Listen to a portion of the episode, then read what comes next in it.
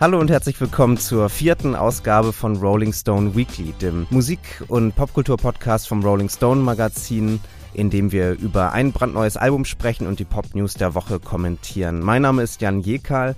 Ich freue mich sehr, heute wieder hier zu sein mit Hella Wittenberg. Hi Hella. Hallo. Wie geht es dir? Wie war deine Woche? Du, ich muss sagen, ähm, gute Neuigkeiten. Ich bin jetzt wieder in den Modus reingekommen, in den Konzertmodus. Also Billy Nomans habe ich mir äh, in der vergangenen Woche gegeben. Heute geht es zu Erdus Harding. Ostern ist auch bei mir einfach nur voll mit Konzerten. Gern Red, Aga Aga. Ich glaube, jetzt habe ich sie alle. Ja. Hast du so einen Lieblingsplatz bei Konzerten? Gibt es so Orte, wo du dich im Publikum am, am liebsten aufhältst? Naja, erste Reihe schon. Also da bin ich, äh, das, das hört nie auf. Bei ähm, Erdus Harding habe ich schon vor, da muss ich mich dann nach vorne schieben und mir diese äh, Gesichtsakrobatik, die sie ja auch immer macht Ja. bei den Shows, äh, das muss ich von nahen sehen. Oder wenn sie dann auch immer, sie hat ja, sitzt ja meist auf so einem Stuhl und dann äh, rutscht sie da immer tiefer so rein und die Gitarre geht immer höher und irgendwie sieht das immer so eher so aus, als wäre sie so ein menschliches Knautschkissen. Ich finde das alles genial. Also ich muss das alles sehen. Wo ist das denn heute Abend? Das ist im Admiralspalast. Oh, schön. Aber jetzt sag mal, wie ist deine, wie ist deine Konzertagenda? Einmal im Jahr oder jetzt schon so eine regelmäßige Sache wie Kino? Ja, ja, definitiv. Ähm, ich war jetzt gerade ähm, letztes Wochenende bei Alex G. Das ist so einer meiner wirklich All-Time äh, Favorites. Und, und der macht, der hat im Festsaal Kreuzberg gespielt, also so vor 800, 900 Leuten. Das war jetzt die größte Location, in der ich ihn bisher gesehen hatte. Sonst habe ich ihn in, in sehr kleinem Rahmen nur gesehen, aber das war auch, auch toll ähm, am Wochenende. Und ähm, der macht eine Sache, ähm, die ich super finde. Er spielt erstmal so ein Set von einer knappen Stunde oder so und das ist dann auch alles durchgeplant. Und dann geht er von der Bühne mit seiner Band und dann kommt er halt zur Zugabe zurück und dann nimmt er Songwünsche entgegen. Dann spielt er halt die letzten sechs, sieben, acht Songs, äh, das, was ihm so zugerufen wird. Und das finde ich ist eine tolle, ist eine, ist eine tolle Sache, so sein, seine Konzerte zu organisieren. Was für ein People-Pleaser, ne? Ich habe das via äh, Instagram Story gesehen und war auch so ein bisschen äh, neidisch, nicht dabei zu sein, um auch äh, mal reinzurufen, ähm, cover die Beatles oder sowas. halt, naja, so normale Wünsche halt. Aber ähm, du hast ja auch was gewünscht, oder? Ja, ähm, das war auch ganz, äh, ganz witzig, weil ich hatte dann gesehen, ich war auch recht weit vorne und, und wusste auch, dass das kommen würde mit den, mit den Songwünschen und hatte mir auch schon überlegt, was ich mir wünschen möchte. Aber dann hat es sich so ergeben, dass die ganzen ähm, Leute im Publikum nicht gerufen haben oder viele von denen nicht gerufen haben, um sich nicht gegenseitig zu, zu neutralisieren, äh, sondern dass die ihre Handys hochgehalten haben und dann halt da eingetippt haben, den, den Namen des Songs und dann halt die, die Schrift vergrößert und dann haben sie ihm halt ihr Handy entgegengehalten, so Richtung Bühne. So und smart. Äh, es ist wirklich sehr smart. Ich war nicht smart genug herauszufinden, wie ich die Schrift vergrößern kann. Deswegen habe ich das Lied, das ich mir gewünscht habe von Alex G, heißt Bobby. Und dann dachte ich, gebe ich doch bei Google Bilder mal Bobby Grafik ein und dann bin ich auch auf eine wahnsinnig äh, hässliche, schwarz-pinke, ähm, so Comic Sans MS-hafte Grafik gestoßen. Ähm, Du hattest Zeit. das ging alles ganz schnell. Das war alles im, im Eifer des Gefechts. Also, in, in, also mein Leben ist an mir vorbeigezogen und, und einige Sekunden nur. Und dann habe ich das Richtung Bühne gehalten und dann hat äh, Alex G in meine Richtung gezeigt und gesagt, yeah, I'll do Bobby next.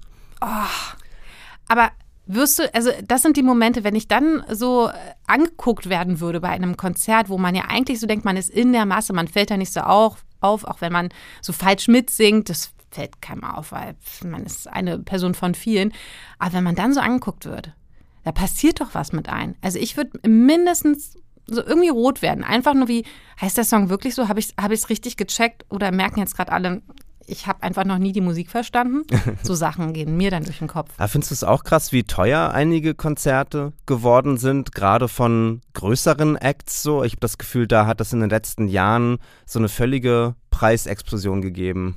Das ist wirklich so, ja. Also es ist auch, ähm, da hört dann bei mir so ein bisschen der Konzertspaß direkt auf. Also danach selektiere ich auch, was kann ich denn mir jetzt gerade noch so auch im Monat leisten und äh, was nicht. Also Stichwort so Elton John, Madonna, würde ich so gerne sehen. Ich meine, wer hätte die nicht gerne auf seiner Habenseite? Und ähm, allein um auszutesten, würde ich da auch in die erste Reihe kommen. Würde ich da auch die Gesichtsakrobatik sehen können. Aber äh, das ist ganz oft auch einfach nicht machbar, weil ähm, ja, vielleicht hätte ich dann doch Anwältin werden müssen oder Ärztin, was meine Eltern immer wollten. oder? Also wie machst du das dann? Wie ähm, sparst du auf Konzerttickets hin? Wenn ich jetzt zu jemandem wie Alex G gehe, der wirklich kein ähm, großer Künstler in der Hinsicht ist, dass er, dass er sicherlich nicht ähm, sehr viel Geld verdient mit dem, was er macht, verglichen zu eben den, den großen Namen. Da kaufe ich mir Tickets, um ihn zu unterstützen. Ähm, wenn ich zu größeren Leuten gehe, ähm, sind wir ja in der komfortablen Situation als Musikjournalistinnen, dass wir uns dann auch mal auf eine Gästeliste schreiben lassen können oder so. Und da entscheide ich dann schon so ein bisschen danach, okay, ähm, braucht braucht jetzt äh, Kendrick Lamar mein Geld oder nicht und wahrscheinlich braucht Kendrick Lamar das eher weniger und dann würde ich halt auf ein Konzert wie dieses dann halt auch gehen, ähm, auf der Gästeliste stehend. Aber ich finde es ganz toll, was ähm, Robert Smith von The Cure in den letzten Wochen so gemacht hat. Der, glaube ich, ist echt ein richtig, also lieber, cooler Typ, dem es ein Anliegen ist, äh, seine Konzertkarten erschwinglich zu halten für seine Fans. Das hast du ja auch mitbekommen, dass er, ähm, er hat ja seine US-Tournee äh, mit The Cure jetzt angekündigt vor einiger Zeit, vor einigen Wochen.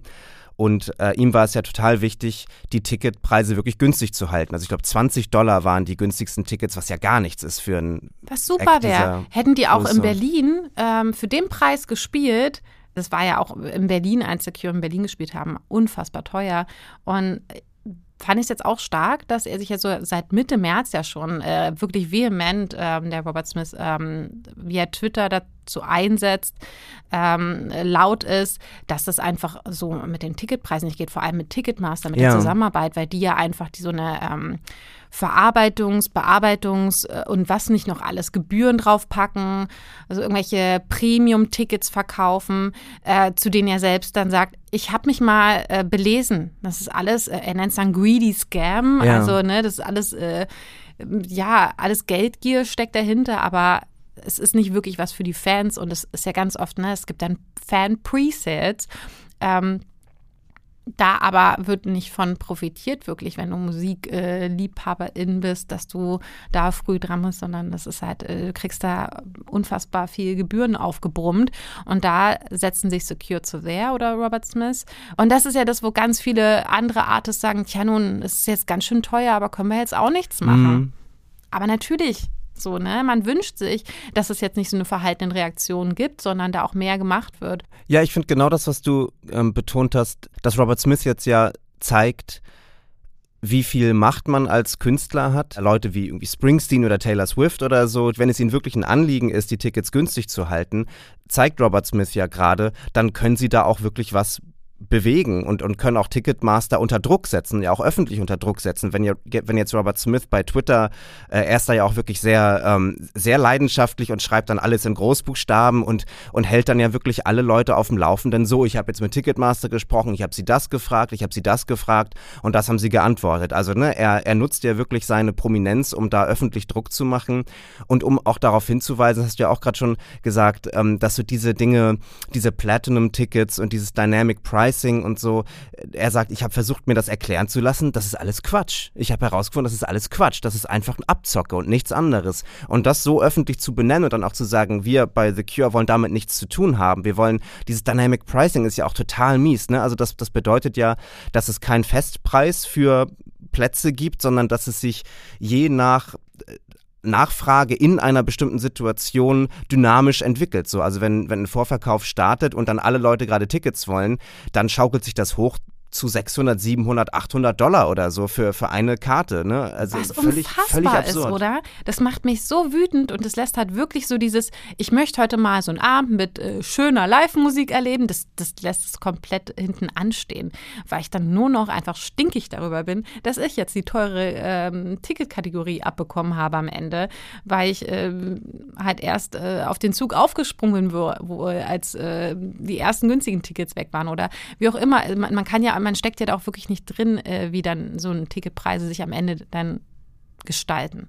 Nee, das ist ja auch das Krasse, ne? dass dann so Ticketmaster so eine Monopolstellung hat, dass die das dann einfach irgendwie bestimmen können ne? und irgendwelche unklaren Algorithmen spucken dann halt irgendwie den Preis von mehreren hundert Dollar oder Euro oder so dann aus ähm, und ähm, Und, und da macht Robert Smith ja auch total drauf aufmerksam. Da ne? hat er jetzt auch gerade noch mal ähm, am Wochenende getweetet, so dass, dass das Problem ja nicht nur Ticketmaster ist, sondern halt grundsätzlich ebenso die das Wirtschaftssystem, in, in, unter dem wir leben ne, und in dem wir uns irgendwie, mit dem wir uns arrangieren müssen.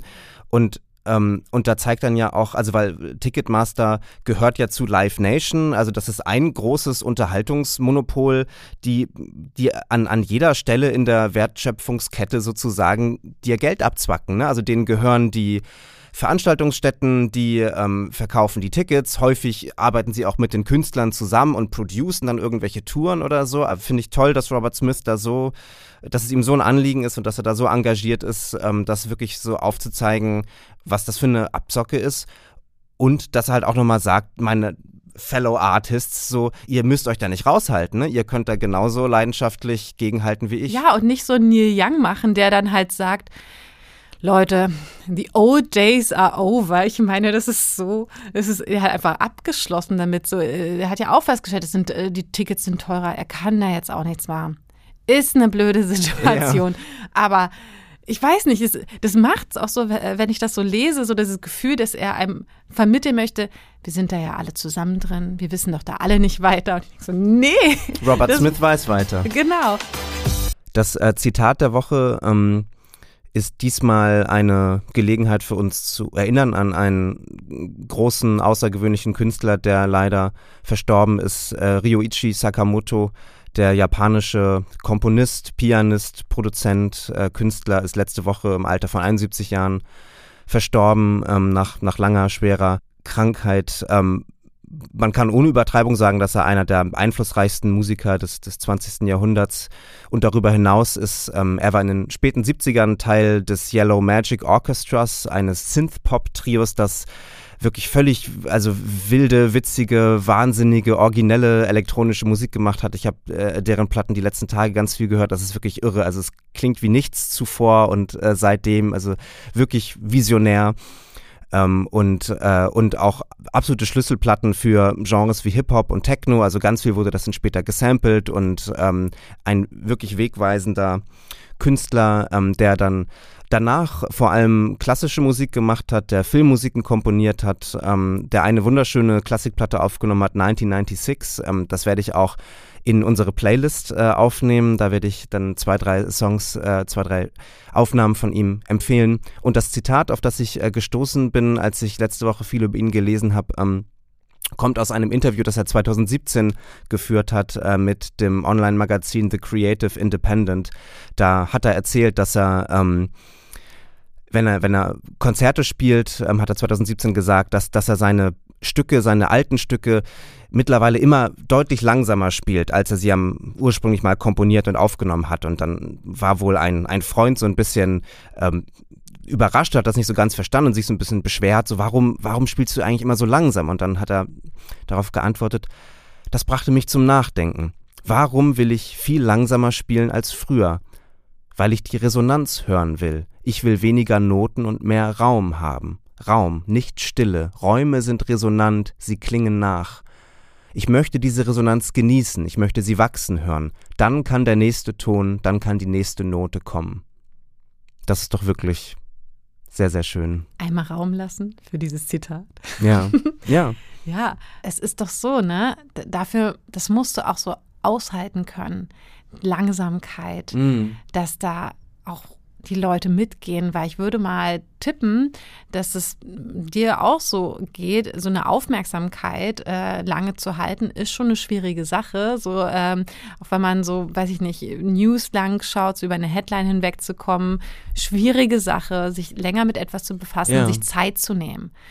Äh, es ist total knifflig, das aufrechtzuerhalten. Ähm, und das schafft er. Das hat er ähm, nicht nur auf Platte geschaffen, sondern auch eben in den Konzerten. Und klar, mit diesem langsamer Spielen, da kannst du ja austesten, wie weit kannst du auch gehen. Das finde ich stark, unfassbar stark. Das, das denke ich auch, dass es, dass es eine Herausforderung ist, ne? Ähm, gerade in unseren Zeiten, ne, wo Aufmerksamkeitsspannen immer kürzer werden, dann da so dagegen zu gehen. Also er hat in den 70er Jahren mit dem Yellow Magic Orchestra, das ist ja wirklich so richtig temporeiche Tanzmusik, ne? Und ähm, und sich dann aber davon so wegzubewegen und dann, obwohl so die generelle Tendenz eben zur Geschwindigkeit und, und zur, zur Beschleunigung sozusagen ist und zur Kurzlebigkeit, dann zu sagen, nee, ich lasse jetzt eine Note einfach mal im Raum stehen und ihr müsst und ihr müsst das aushalten. So, ihr müsst ihr müsst euch selbst in dieser Musik, in diesem Raum so finden. Das ist ja auch die Möglichkeit für die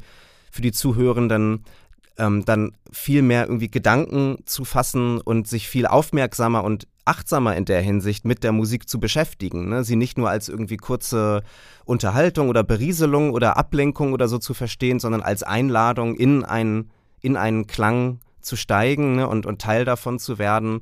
Und ähm, und das finde ich wirklich sehr schön und sehr ja. besonders. Gerade wenn du sagst ähm, Einladung, da sehe ich halt auch so, das ist ja auch ein, dadurch ein Dialog, den er möglich macht.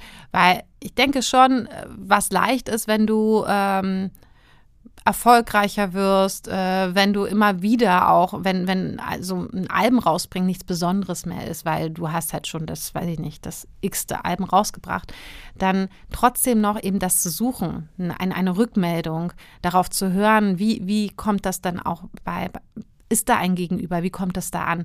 Und das sehe ich so auch in diesem Zitat, dass er da auf jeden Fall diese Aufmerksamkeit für hatte. Und ähm, ich bin ja so jemand, ich gehe total gerne ähm, auf Musiksuche und entdecke da Neues äh, via Filme. Mhm. Da habe ich äh, auch zuletzt so, äh, ist mir seine, seine Stücke sind mir besonders gut in Erinnerung geblieben bei Call Me By Your Name. Äh, ich weiß, ganz oft ist ja dann immer Sufjan Stevens so Thema, aber gerade die zwei Pianostücke, die von ihm da auch auf dem Soundtrack zu finden sind, die waren im Film, finde ich, auch so die überstrahlten für mich total auch manche Momente. Mhm. Die haben das sehr beeinflusst und mir das super leicht gemacht, in eine Szene reinzukommen, in die Musik, aber auch in das Visuelle reinzukommen. Dieses, die Kombination, dass ich da was vor Augen habe, das fand ich da so toll. Und eben, es ist nicht einfach nur etwas, was seicht so dahin äh, läuft, sondern man merkt auch, da einfach so eine, so eine Anspannung, eine Dissonanz. Das führt dich im Film weiter und gleichzeitig hatte ich mir dem Moment schon auch so eine so äh, Fußnote, da muss ich nochmal weiterhören. Das, äh, von wem ist das gerade? Das wusste ich auch dem Moment auch mhm. wirklich nicht. Ne? Ähm, weiß ich gar nicht. Ich glaube, das ist auch eine Stärke von Sakamoto, dass du ähm, dass es in so vielen Situationen funktioniert und trotzdem überhaupt nicht beliebig ist. Mm. Du es raushörst, ne? Ja. Kommen wir jetzt zum Album der Woche, dem neuen Album der Shoegaze-Band Wednesday Red Saw God. Wednesday ist eine äh, junge Band aus Asheville, North Carolina im amerikanischen Süden. Das ist eine Unistadt, ähm, recht klein und so ein bisschen isoliert, aber ähm, mit einer sehr lebendigen studentischen Szene und auch Musikszene. Und da begann Wednesday zuerst als Projekt der Sängerin Carly Hartzman, die ja 2018 äh, eine erste LP ist self-released und das richtige Banddebüt ist dann von 2020. I Was Trying to Describe You to Someone auf dem kleinen Label Orindel Records erschienen. Ähm, der Wednesday Sound ist äh, wirklich ziemlich originell und ziemlich besonders, finde ich. Also man kann es vielleicht so mit der Formel äh, Verbindung von Shoegaze und Country auf den Punkt bringen. Also man hört neusige Gitarren, wirklich mächtigen äh, Feedback-Lärm.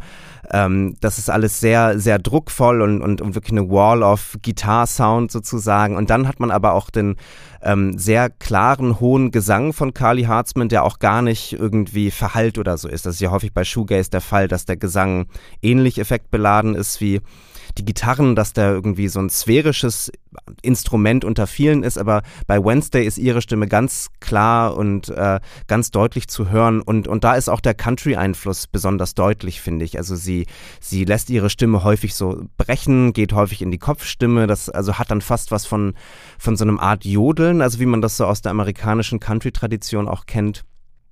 Äh, mittlerweile besteht die Band neben Hartzman aus äh, dem Gitarristen MJ Landerman, das ist auch der romantische Partner von Hartzman seit einigen Jahren, aus dem Lap-Steel-Spieler Alexander Chelmis, ähm, der auch seine, seine Lap-Steel-Gitarre durch Effektgeräte laufen lässt und da wirklich einen ganz äh, besonderen Sound erschafft, und dem Drummer Alan Miller. Die Bassistin Margot Schulz hat auch noch auf dem Album gespielt, äh, auf Red Guard, aber die ist jetzt nicht mehr Teil der Band. Ähm, ich bin großer Fan des Albums. Ähm, Hella, ich glaube, du bist etwas skeptischer, oder? wie habe ich das schon so durchblicken lassen auf dem Weg hier allein zum Studio? So, nee, ich äh, wirklich, also das hat sich diesmal angefühlt wie Arbeit. Uh. Sonst ist es halt wirklich. Ähm, ja, ich höre mir total gerne neue Platten an und äh, bin da gerne in dieser auch sehr, muss ich sagen, isolierten Situation, dass man immer so äh, Alben viel früher hört, bevor so, wenn ein so, ne, Freunde so fragen, und kannst du gerade was empfehlen, dann sagst du halt eine Platte und die so, ja, aber ist doch noch gar nicht draußen und steht, man steht doof da. In dem Fall würde ich das halt nicht empfehlen, weil es für mich ist genau die Stimme das Problem bei mm. Wednesday. Ansonsten, ich bin sowas von für Retro-Sounds, für diese 90s-Referenzen äh, zu haben, aber dann gehe ich doch lieber zu, weiß ich nicht, Soccer Mami oder eben Girl Red, weil hier hier stört mich dieses ähm, Genöle, gerade bei dem, ähm, das ist ja auch eine Single, Bull Believer, äh, so ab Minute sechs und der Track geht dann noch so bis Minute acht und achteinhalb, äh, nur noch dieser langgezogene Sound, als wäre sie gerade, äh, als würde sie gerade den Nachtisch nicht bekommen, den sie sich gewünscht hat und zieht einfach immer nur diesen Sound so lang, äh, oder also das ist ja, ihre Stimme ist in dem Fall ja wie ein Instrument, deswegen sage ich jetzt Sound dazu. Und es macht mich fertig. Ich kriege da halt wirklich die Kopfschmerzen meines Lebens. Ähm, und ich habe es versucht, das, da mehr in die Tiefe zu gehen, warum das so ist bei mir auch, dass mich das einfach nur nervt. Es ist auch inhaltlich funktioniert es für mich nicht, weil es so viele Alltagsbeobachtungen sind, ähm, die für mich jetzt gar nicht so sehr irgendwie Weißt du, dass, dass da, da ist keine Resonanz bei mir da. Also wenn es dann darum geht, ähm, auch mal äh, ja, sich zu übergeben an den Wochenenden, nachdem man zu viel getrunken hat, im, im Haus der Eltern. Das ist ja so eine Zeile. Äh, das sind ja so klassische Texte von ihr, so äh, Drogen, äh, Sex, Aufwachsen halt in, in, in Amerika und, und das ist irgendwie alles so ein bisschen Langeweile, irgendwie alles so ein bisschen unangenehm und nicht mehr so dieses große Drama wie bei der ersten Platte. Vielleicht braucht es mehr Drama am Text, damit ich das Drama in der Stimme aushalte, um es mal ganz platt zu sagen. Ich weiß nicht, wie kriegst du das hin? Also gerade den, den Track Bull Believer, den du genannt hast, den finde ich, äh, den ich wirklich fantastisch. Das ist für mich eines der, der großen Lieder des, äh, der letzten Zeit wirklich. Ähm, ähm, du hast ja schon gesagt, dass es ein sehr langes Lied ist, also es läuft über acht Minuten und ich finde gerade dieses, dieses Finale, also das begeistert mich wirklich sehr und, und überwältigt mich auch. Und ich finde es interessant, was du sagst, weil ich glaube, dass es total wahr, dass ihre Stimme dann nur noch Sound ist, ne? Dass sie dann, also man, man, sie wiederholt immer wieder die Zeile Finish him, was ich auch total irre finde. Also sie beschreibt in dem Song so die Szene, wie sie so auf der Couch äh, sitzt und, und ihren, ihren Partner oder halt so einen Typen, mit dem sie irgendwie was hatte, der offensichtlich ein bisschen bisschen, blöd ist, wie der da ähm, so ein, das, das Videospiel Mortal Kombat spielt. Das ist so ein Kampfspiel und äh, wenn man dann irgendwie seinen Gegner praktisch schon besiegt hat und dann noch so den Todesstoß irgendwie geben kann, dann erscheint da auf dem Sp äh, erscheint im Spiel dann so die Anweisung Finish him, mach ihn fertig. Und dass sie als Sängerin diese Zeile Finish him aus diesem Videospiel nimmt und dann immer und immer wieder ihrem Freund äh, so entgegenschreit. Also wirklich minutenlang kreischt sie dann wirklich dieses Finish hin und, äh, und dreht so richtig durch. Das, äh, das, das finde ich richtig, richtig irre. Ähm, aber ja. genau deshalb hätte ich mehr erwartet. Ich habe natürlich dann auch geschaut, woher kommt denn dieses Finish? Und dann so, ach so, ein Videospiel, ja, wow. Aber einfach nur dieses wirklich nur nachspielen, finde ich, was, was halt für mich vergangen ist äh, interessiert mich da an der Stelle dann auch wirklich nicht. Und diese Texte, dass die dann so banal sind, boah, das ist so wie, und dann machst du das und dann machst du das. Ähm, hier Stichwort vorgehört, Arlo Parks zum Beispiel geht ja immer, auch auf der neuen Platte, aber auch in der ersten Jahr immer wieder in, in, in, Richtungen, dass, dass sie Sachen beobachtet, aber das so richtig schön verpackt in, in total poetische Sätze. Mir fehlt die mir fehlt die Poesie, aber gut, es mhm. ist ja auch einfach alltägliches beschrieben. Vielleicht braucht es dann eher ein Buch als ein Album voller Songs. Ja, ja, ich würde dir da widersprechen, weil ich nicht finde, dass es banale Texte sind. Es sind Texte über banale Dinge, aber keine banalen Texte. Ähm, ich würde sogar eher sagen, dass das eine, eine große Besonderheit äh, ihrer Texte ist, also dass sie diesen alltäglichen Beobachtungen eine lyrische Form gibt, die dann ja auch so die Realität ähm, oder Realität, aber die dann eine, eine Wahrheit transportieren. Also sie hat zum Beispiel auf dem Song Bath County, da beschreibt sie eine Szene, ähm, äh, wie sie im Parkplatz vor so einem Fitnessstudio, ähm, wie sie da in einem Auto halt einen Typen sieht, der offenbar eine Überdosis hatte und da jetzt irgendwie so leblos, leblos auf dem Parkplatz hängt also das ist ja eine, das ist ja die Beschreibung einer gegenwärtigen amerikanischen Realität und, und also North Carolina ist auch so ein, ein Zentrum so der, der Opioidkrise und der Fentanylkrise ähm, und dass es tragischerweise etwas Alltägliches ist, eine, ein, eine mögliche tödliche Überdosis einfach so tagsüber auf dem Parkplatz vor einer Shopping Mall oder vor einem Fitnessstudio oder so zu sehen, und dass das für sie dann auch so eine gewisse Beiläufigkeit im Text hat, aber deswegen ähm, die Kraft für mich kommt dann halt gerade aus diesem Widerspruch sozusagen, aus, aus dem Beschreiben einer eigentlich total dramatischen, überhaupt nicht alltäglichen Szene, aber sie, sie singt es dann oder sie, sie schreibt dann ihren Text so, als wäre das etwas Beiläufiges, was sie halt auf dem Weg zum Bäcker irgendwie so begegnet ist. Ähm, das, das berührt mich schon sehr. Gut, das stimmt. Wenn du das jetzt natürlich so hervorhebst, ja, das ist, ähm, das hat eine Kraft. Ich habe das auch, ne, das ist so auch wieder so eine Filmszene eigentlich, die ich direkt vor Augen mhm. haben möchte.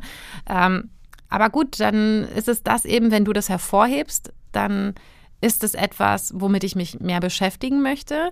Und dann macht es aber auch gleichzeitig so bei mir so diesen, festigt sich der Gedanke, dass hier dieses mh, mm, drumherum, auch wenn ich mich mit einer, also alles, was ich dazu dann noch lese zu der Platte, die ähm, spannender macht. Und ich finde, die Musik müsste das alleine hinkriegen, das müsste allein die Kraft haben. Das ist ja schon vor allem die Kali, äh, die wirklich da die Singers, die die Songs schreibt, die die Stimme ist und ähm, die auch wirklich diese Band ähm, voranbringt. Wenn die ja ins Studio gehen, sagt sie ja auch so, ähm, die müssen, ist sehr intuitiv, die müssen ja nicht so viel sprechen und, und auch da Vielleicht wäre da so ein, so ein Brainstorming vorab ein bisschen cooler oder auch, dass sie mehr Leute reinlässt. Weil das ist ja wirklich, ähm, sie schreibt die Songs, sie sieht das und ähm, packt das alles auch wirklich in ihre Kunst. Ähm, neue Leute habe ich jetzt äh, kürzlich in einem Interview mit ihr gelesen, würde sie auch gar nicht mehr so in ihr Leben lassen, weil sie so persönlich in ihren Tracks ist, dass sie immer mehr Sorge hat, dass das so wenn sie auf neue Leute trifft, dass das irgendwie dann so nicht auf Augenhöhe ne, ähm, stattfindet. Deswegen ist sie sehr in ihrer Bubble, lernt die Leute natürlich noch ähm, mehr kennen, bindet die mehr an sich. Aber da fehlen mir auch vielleicht dann die Außeneinflüsse. Das ist alles so stickig. Das ist wahr, das gefällt mir auch. Also das ist, äh, also stickig äh, ist ja auch ähm, tatsächlich wahr, weil sie ja auch in ihrem Haus in, in Asheville, also da, wo sie mit ihrem Partner MJ Lenderman und Bandkollegen lebt. Da proben sie auch und da nehmen sie auch ihre Demos auf und so. Und äh, das, ich hatte sie interviewt zu dem Album, da hat sie auch erzählt, dass es dann auch tatsächlich stickig wird und dass ne, alle dann irgendwie schwitzen und dann wird es heiß und so weiter. Aber dieses, ähm, dieses so, so isolierte oder dieses also dass es wirklich eine Band ist, ne? Und, und das ist dann auch wirklich so eine eingeschworene Gemeinschaft und da kann nicht einfach mal jemand irgendwie so mit dazukommen oder man holt sich irgendwie einen Produzenten oder nochmal einen Gastmusiker oder so weiter, sondern das ist wirklich so, ein, so, ein, so eine eingeschworene ähm, Gemeinschaft. Ähm, ähm, das, das, das ist, finde ich, ein sehr romantisches Bild von, von, einem, von einem Bandleben, von einem kreativen Zusammenleben. Und ich würde auch also ich stimme dir total zu, dass, dass sie sicherlich die ähm, dominante Person ist, was so das Songwriting oder die Texte und auch ihren Gesang angeht. Aber musikalisch, finde ich, wird das Album doch schon auch noch sehr geprägt durch dieses Zusammenspiel der Gitarren, dass man, dass man eben diese verzerrte Lap-Stil-Gitarre hat, die dann, finde ich, wirklich irre Sounds äh, erschafft. Stimmt, ähm, Feedback, Gitarren aus der Hölle, ja. Ja, stimmt, genau. Wichtig auch zu erwähnen noch. Nee, da nervt's auch. Weil ja, du hast Interview, du durftest sogar einmal einen Blick werfen. Ne? Die haben den äh, Computer auch mal rumgeschoben, dass du äh, komplett da die Szenerie sehen konntest, dass die da, wo die da auf dem Land leben. Ne? Das ist, das macht natürlich was. Das ist besonders, ja. Aber ich möchte gar nicht meine, äh, meine Wertschätzung dieses Albums jetzt darauf zurückführen, dass es, äh, dass es zufälligerweise die Gelegenheit gab mit, mit der. Ich fand das Album auch schon toll, bevor ich sie. Ich wollte sie ja interviewen, weil ich das Album toll fand. So rum. Ich wollte dich nur so rum ist es ja. sorry. Nein, aber das ist ja auch okay. Wir müssen hier ja auch mal etwas äh, Dissens haben. Und also ich werde zwei, drei meiner Lieblingstracks in die Playlist äh, packen und dann ähm, könnt ihr schauen, ob es euch, ob ihr eher heller zustimmt und das nervig äh, findet oder ob ihr vielleicht eher mir äh, beipflichtet und das für ein wirklich tolles Album haltet. Wie würdest du das denn bewerten, wenn du jetzt Sterne gibst? Fünf Sterne, das äh, Meisterwerk, äh, ein Stern, katastrophal. Ja, das sind tatsächlich zweieinhalb Sterne. Und das liegt daran, weil es auch einfach bei Dead Oceans äh, auf dem Label ähm, erscheint, das Album. Und ich bisher da wirklich eigentlich blind da auch alles shoppen konnte. Ne? Also Mitski, Japanese Breakfast, Phoebe Bridges, alle bei Dead Oceans. Und es ist einfach, ich habe immer das Gefühl, das ist mein Inneres, das bringt die in Musik. Es ist einfach alles da. Wieso klappt das bei Wednesday nicht? Ich glaube, deswegen nehme ich es auch so persönlich. Und deswegen mhm. auch so eine sehr harsche Bewertung. Und vielleicht ist ja auch ein paar Monate, sage ich, oh, Bullbeliever, ey, echt, wenn die am Ende, wenn die da so lang zieht, das ist einfach. Das ist meine Seele. Wer weiß. Und du? Was, was gibst du für Sterne? Ähm, ich gebe vier mit Tendenz zu viereinhalb. Aber ich glaube, ich bin eher noch, also wenn ich jetzt ähm, zurückdenke an die Lana Del Rey Folge, wo wir uns ja einig waren und beide viereinhalb Sterne gegeben haben, ich glaube, das Album, ähm, das ist dann doch noch etwas stärker. Aber ich, ja, ich, also starke vier Sterne gebe ich Wednesday. Wednesday und Lana Del Rey miteinander äh, in Verbindung bringen. Aufregen. Jan, was kommt als nächstes? Was kommt als nächstes? Als nächstes sprechen wir über Metallica nächste Woche mit unserer Rolling Stone-Kollegin Birgit Fuß, die ja ähm, Lars Ulrich, den Metallica-Drummer, interviewt hat. Da bin ich sehr gespannt, was sie äh, zu berichten hat. Wenn ihr das anders seht, äh, unsere Wednesday-Einschätzung, oder wenn ihr es genauso seht oder andere Anmerkungen, Anregungen habt, äh, schreibt mir gerne jan.jekal.fr at rollingstone.de oder bei Insta oder bei Twitter. Da bin ich überall als Jan Jekal zu finden. Ähm, bewertet uns doch, wenn euch gefällt, was wir hier tun und abonniert uns. Das würde uns sehr freuen und hilft dem Podcast dabei gefunden zu werden. Und wir haben auch schon genug bewertet. Reicht jetzt auch mal, ne? Ja, wir haben genug bewertet.